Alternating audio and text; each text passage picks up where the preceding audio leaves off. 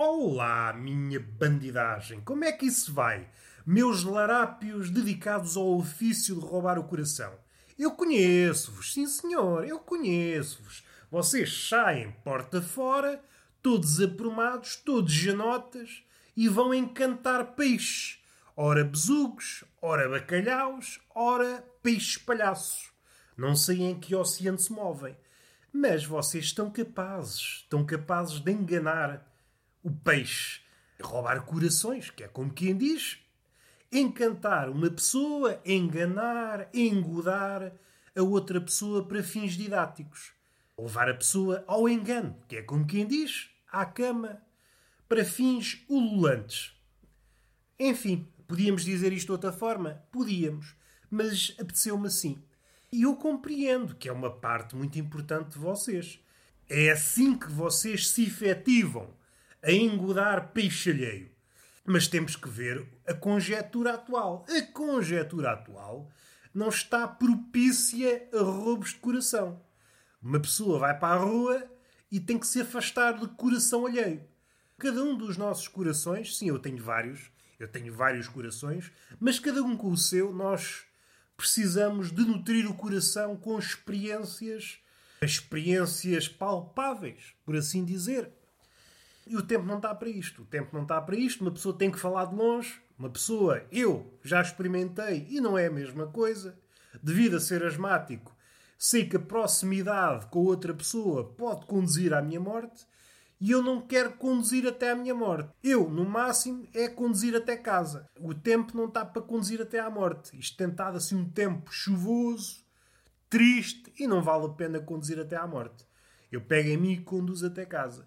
Já me perdi. Aqui nestes apartes macacos, estava a referir-me ao facto de ser asmático e como isso impossibilita esta pessoa, que por acaso sou eu, ser notável na arte do engate. Como é que eu faço? pego no megafone e ponho este coração, que é um coração poeta, este coração poeta por extenso. E vocês, não é preciso imaginarem, não quero que esforcem a cabeça, mas ponham-se nesta situação.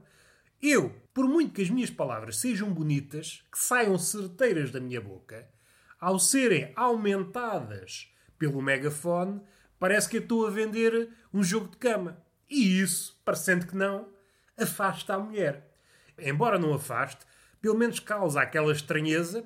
Normalmente na rua não nos dirigimos ao outro com megafone e eu percebo que o primeiro impacto até pode ser lido como favorável, mas a mulher, isto não destranca as pernas de uma mulher.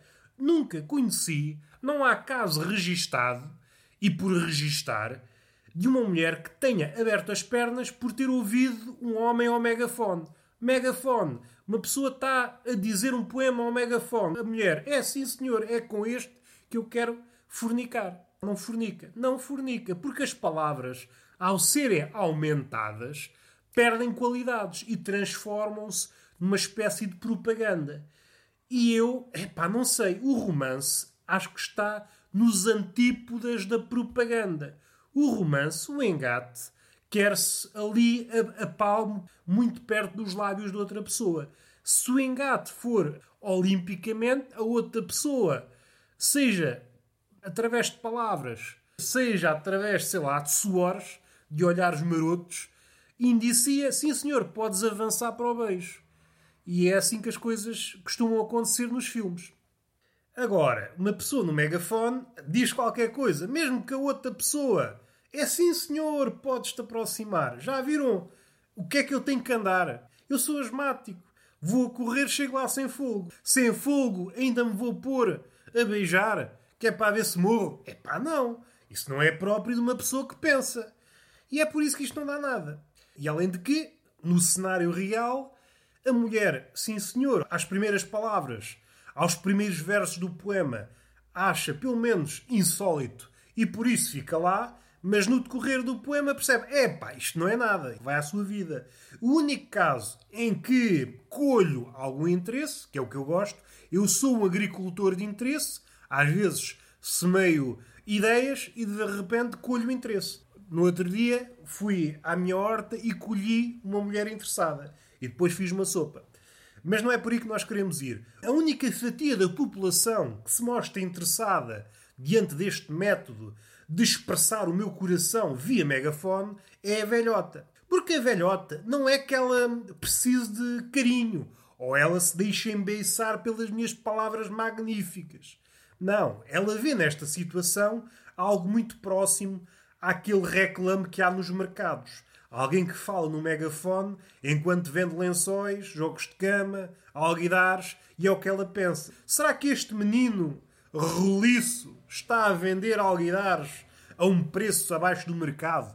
É isso que atiça a velha. E a velha, embora demore mais tempo que a mulher vá dita disponível pensar rituais macacos, acabará por se ir embora. Verá que eu não estou ali para vender alguidares nem jogos de cama, nem edredons, nem o rei que o parta. Eu sou apenas um homem aflito que, nesta conjetura, arranjou uma forma para pôr o seu coração por extenso. Mas não funciona. Eu sou apenas um palerma, como vocês já devem ter verificado. E vamos tocar aqui num assunto que me apoquenta bastas vezes, que tem estado a habitar a minha cabeça durante várias semanas e chegou à altura de o verbalizar. Que é fotografias de putos, que não têm outro nome, são putos ainda não são pessoas, são putos. E como tal, não podem exibir uma cara de pessoa confiante. Ou melhor, não podem exibir a cara de um homem mau. Isso fica mal. Como eu já vi, um puto franzino que não tem cara para apanhar uma chapada, tem pai cara para apanhar um quarto de chapada, ia fazer aquela cara de mau, como se fosse segurança de uma discoteca. Então, mas isto já se viu a algum lado. Tu não tens cara para, para falar sequer.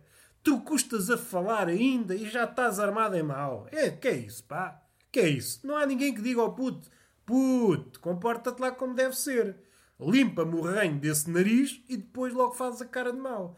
Já não há nada sagrado neste mundo. Os putos veem os, os rappers a fazer cara de mal, eu agora vou fazer cara de mal. Cara de mal, mas todo enfesadinho. Epá, isso parece. só me dá vontade de rir. Será que é esse o efeito que os putos procuram, os putinhos têm que fazer uma cara mais adequada à sua idade, que é uma cara de parvo. Se a cara séria efetuada pelo puto produz em mim o mesmo efeito, é evidente que produz. Mas os putos andam em às voltas. Sentem-se inspirados pelo rapper e vamos fazer tudo o que o rapper faz. Cara de mau, cara trancada. Putos do caralho. Já agora vamos falar aqui dos rappers, que há aqui uma coisa que também me faz comichão. Na conjetura atual, epá, não sei se faz muito sentido as músicas dos rappers. Não faz. Vamos lá dar vários passos atrás. O rapper era um senhor que estava mais ou menos embrenhado no mundo e falava dos problemas, seja os seus, seja marginalizados, seja de pessoas, os clandestinos da sociedade. De uma forma ou de outra, falava dos problemas reais, de pessoas reais, ainda que estas expressões pessoas reais já tenha perdido a eficácia já não significa nada. Mas vocês compreendem. E hoje, em plena pandemia, em que o mundo está de pantanas, o rapper, o rapper atual gosta muito de falar do seu ego. É uma espécie de mordomo do seu ego. Eu sou muito bom, eu faço aquilo, eu estou no topo do meu game. Já agora fazemos uma à parte. Há uma série de palavras que parece que têm que aparecer em todas as músicas. É game, seja dinheiro de alguma forma, seja a família, seja. Epá, há ali um conjunto de 20 palavras, é vibe, a vibe flex. Epá, é um conjunto de palavras que tem que aparecer em todas. Eu, se calhar, não sei, se calhar estou aqui a falar do que não sei. Se calhar punha todas as palavras em modo aleatório e tentava logo escrever todas as músicas possíveis. Ficávamos logo despachados uma semana e depois sim, podíamos dar o passo seguinte em nome da arte. Uma coisa que eu lanço. Mas voltando atrás, eu parece-me assim um bocadinho despropositado. Eu sou o Eda Bom, eu é que sei, eu é que coisa, e vocês não sei o quê, e eu estou no topo não sei do quê, no topo do meu game, quando o mundo está a cair todo aos pedaços. É pá, parece-me assim um bocadinho. Está a falar só do seu umbigo, quando o mundo está assim um bocadinho a farrapos. Pá, parece-me assim um bocadinho deslocado. Parece-me um bocadinho deslocado. Isto sou eu, isto sou eu que peço nas merdas, e normalmente de forma pouco satisfatória. Enfim, já está falado. Outra coisa que me faz comichão, que é daqueles assuntos que me ocupa a cabeça há milhares de anos, Estou a mentir. Ocupa-me sim, mas este exemplo é. Este exemplo tem para aí umas semaninhas. É daquelas alturas em que uma pessoa está na cama, ah, o sono não vem, que é uma coisa que me chateia. Uma pessoa está na cama é para quê? É para dormir. É para dormir ou para fazer certas coisas. Pelo menos é isso que eu vejo em certos documentários onde há pessoas que eh, vão para a cama, penso eu, que é para falar, a conversa é deixada de lado, e às tantas estão ali numa linguagem primitiva. Nada contra. É uma forma de estar na cama que merece todo o meu respeito.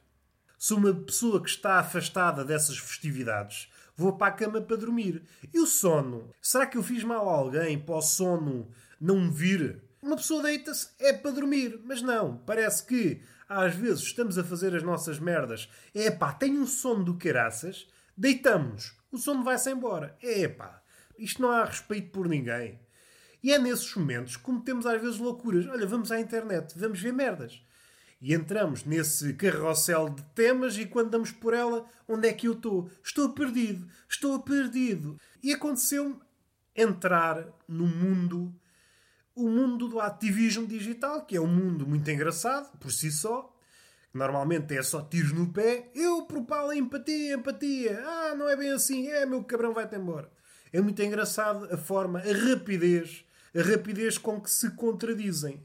No fim de contas, o ativismo é para pôr de lado o eu, mas vai saber não. É só o culto do eu. É muito engraçado estas coisas deste século XXI. E agora vamos ao exemplo. Estava-se a falar, era um post acerca dos mil pronomes. E eu não estou a exagerar. Os pronomes já devem passar dos 100. É uma lista já infinda que é, mais uma vez, um tiro no pé. É preciso tirar 10 anos sabáticos para decorar pronomes. Enfim, já é impraticável, mas isto é outra coisa. É outra maluquice própria da época. Não vale a pena ir por aí. Era à volta de, das pessoas transexuais e às tantas o post em si era para não ofender o transexual ou a transexual, o que vocês quiserem, propunha-se outras formas de o abordar. E chegou-se à conclusão que IT era uma forma eficaz de o abordar. Se bem que IT, das coisas que eu me lembro da escola. Já sabem, eu fui para a escola para me esquecer das merdas. A escola não serve para nada. Mas era para designar coisas. E eu parece-me que é um tiro no pé. Não se quer ofender dizendo que o transexual é um ele ou uma ela e vai-se chamar uma coisa. É pá, não sei se é esse o caminho. Depois, outra solução foi chamar sempre, imaginem, o transexual é a Joana usar sempre Joana numa frase. Por exemplo, a Joana foi com o cão não sei quê, o cão da Joana. É sempre, nunca usar pronomes, usar sempre o nome. Naquela primeira leitura, é pá, sim senhor, não vê mal ao mundo, mas rapidamente percebemos que é um tiro no pé. É uma pobreza estilística enorme. O que é que aconteceu? De repente, nos comentários aparecem várias pessoas transexuais. Havia outras alternativas.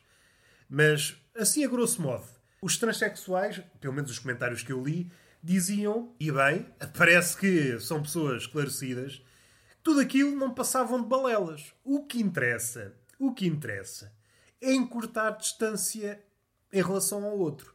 Seja para fins sexuais, seja para fins de amizade, seja para fins de convívio, e tudo o que estava ali a ser tecido são formas de afastar. E eu realmente já tinha chegado aí. E às tantas, o que é que sucede? E às tantas, é o ativista, que não é transexual, a explicar ao transexual como é que o transexual se deve comportar ou como deve chamar outro transexual. E isto é muito engraçado, porque isto é um padrão. Tanto é válido na xenofobia, no racismo. Às tantas, partimos de um ponto em que vamos dar a voz à vítima e chegamos a um ponto em que o ativista explica à vítima como é que a vítima se deve comportar. E é sempre este ciclo. Seja na esfera dos transexuais, seja na esfera dos negros, seja na esfera das mulheres, seja na esfera do Raico Parta, é sempre esta merda que acontece. É muito engraçado. É engraçado a este ponto porque não se resolve nada. Aquilo que nós queríamos resolver, não, contribuímos para a confusão. O que me ofende, para citar as palavras, não me lembro do nome da pessoa que escreveu, a pessoa que se disse transexual, nós estamos cá no mundo para criar relações. E a forma que eles apresentam as centenas, e acho que já passou da, das centenas de, de pronomes, as formas recambulescas que temos de chegar ao outro, só impossibilitam. porque causa medo. Nós, diante de uma pessoa, temos cada vez mais medo. Tu és ele, ela, it, és o teu nome. Não, ninguém, às tantas, ninguém está capacitado para chegar ao outro. Isso é um tiro no pé. Nós queremos, pelo menos em teoria, uma inclusão, aproximar-nos de todos. No fundo, somos iguais, mas temos que conviver pacificamente com as nossas diferenças, usando os meios que temos, que normalmente não são perfeitos. Isso faz parte da natureza humana. É engraçado como esta merda dá a volta e aquilo que era para aproximar pessoas afasta. E tem que vir alguém, o visado, eh, neste caso o transexual, dizer: Não, para aí que tu estás a ser maluco. E o maluco, neste caso o ativista, não, tu é que estás a ser maluco porque é que sei como é que tu. Enfim, estas coisas causam-me assim um bocadinho. causa assim um bocadinho asco. Podia ser um bocadinho mais manso no uso das palavras, mas é mesmo isso, causa-me asco. O que importa aqui nesta merda, e na merda entenda-se vida, mundo, é criar relações. Não podemos inculcar burocracia à bruta nas relações. Caso contrário, não tiramos prazer nenhum das relações. Temos que ir com um formulário. Deixa lá ver o que, é que, o que é que se pode dizer acerca desta pessoa por isto e isto. É pá, não consegui decorar a centena de pronomes. É pá, não estou capacitado para falar com pessoas. Consciente ou inconscientemente, estamos a sair da esfera do humano. O humano é passível de erro. Vamos lá ver uma coisa. Mesmo que a pessoa, diante de um transexual, diga qualquer coisa que o ofenda minimamente, tudo está passível de afinação. Se a pessoa do outro lado entender, se o transexual entender que nós não estamos a expressar-nos de forma correta, vão surgindo ajustes. E depois tem outra coisa. A palavra em si é só uma forma de avaliação. Há outras coisas a avaliar: o contexto, o tom, a relação, a linguagem corporal. Há muita coisa a ter em conta. E esta coisa de não querer errar a todo o custo só nos faz errar ainda mais. Enfim, é coisas que. Sei lá, nem sei, nem tenho palavras, como se costuma dizer. Aqueles velhos entrevistados. O que é que acha sobre a situação na Síria? É pá, não tenho palavras. Não tem palavras calço. Tem palavra calço. E é este o podcast. Ah, tenho mais uma coisa para dizer. Já agora, já agora falo de um episódio. Uma coisa que eu tenho aqui há meses para falar. Há muitos meses, ainda antes da pandemia. Tenho isto na cabeça para falar, mas passa sempre. Estava eu numa tabernazinha a ler as minhas merdas. E de repente entra uma pessoa, até aí, nada normal, costuma entrar pessoas em sítios, se bem que, se bem que, acho que já falei aqui, uma vez numa loja de chinês, olhei para trás e quem é que estava? estava um cigano em cima de um cavalo. Por isso, sei lá, há uma porta e tudo é passível de entrar e sair, pode entrar e sair. Podem entrar espíritos, entrar eh, coelhos. Não fechamos as portas a ninguém. Mas neste caso foi uma coisa simples. Uma pessoa e a pessoa pede um café, até aí tudo dentro da normalidade. O taberneiro serve o café, a pessoa começa a mexer o café e de repente vomita. Mas vomita. É como nos livros vomita copiosamente. Ali, vomita, vomita. E eu, que estava mais ou menos aliado da cena, fui despertado pelo som do vómito. E eu fico a encarar aquela cena. A partir daí consigo talhar muito melhor. Estava a vomitar, a vomitar. O taberneiro, que estava a fazer sei lá o quê, ficou paralisado. Como se o bêbado, que é o detalhe que vos vou dar, estava bêbado, a pessoa que estava a vomitar estava bêbada ficou paralisado, como se o bêbado a vomitar fosse uma medusa. Que é uma forma de contar a história da medusa. A medusa tem cobras, não. É apenas um bêbado a vomitar e tu és o empregado estás a pensar: foda-se, já me fodeu a vida, que eu vou perder aqui uma hora a limpar o balcão e esta merda foi para todo lado. E a pessoa continua a vomitar. Continua a vomitar. Com detalhe: enquanto está a vomitar, tem. Tá, para de vomitar e continua a mexer o café como se nada tivesse acontecido. E o taberneiro continua paralisado. O que é que acabou de acontecer? Eu, que antes estava a ler, também estou paralisado. As pessoas que estão na taberna estão paralisadas. Pessoas que estavam a jogar às setas estão paralisadas. Está tudo paralisado. Acho que a televisão que estava a passar a música também se calou. Está tudo paralisado. Tudo à espera. O único barulho que se ouve naquela taberna é o barulho da colher a roçar nas paredes da chávena. E aquilo continua, continua, continua, e é então que o taberneiro diz: Faça o favor, beba o café e ponha-se no caralho. O bêbado não disse uma palavra. Continua a mexer o café, dá mais duas ou três voltas, bebe o café, paga e sai. Não disse uma única palavra. E isto é pá, é das coisas mais mágicas que eu trago cá dentro. Tentei fazer jus à cena, mas foi uma cena mágica.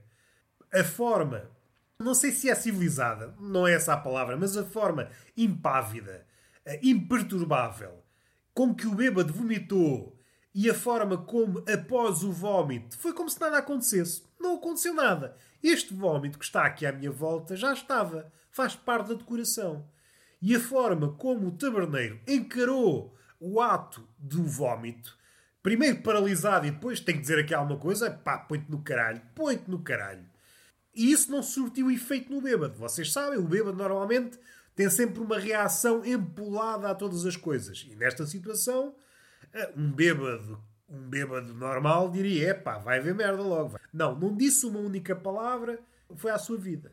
E eu fiquei, sim senhor, estava a ler já não sei o quê, e esta foi a melhor cena que eu vivi nos últimos meses. Achei por bem partilhar, como eu disse, não fiz jus, tentei descrever o melhor que consegui, assim de improviso, mas é pá, só quem esteve lá é que sabe. E está feito. Beijinho na boca e palmada pedagógica numa das nádegas. Até à próxima.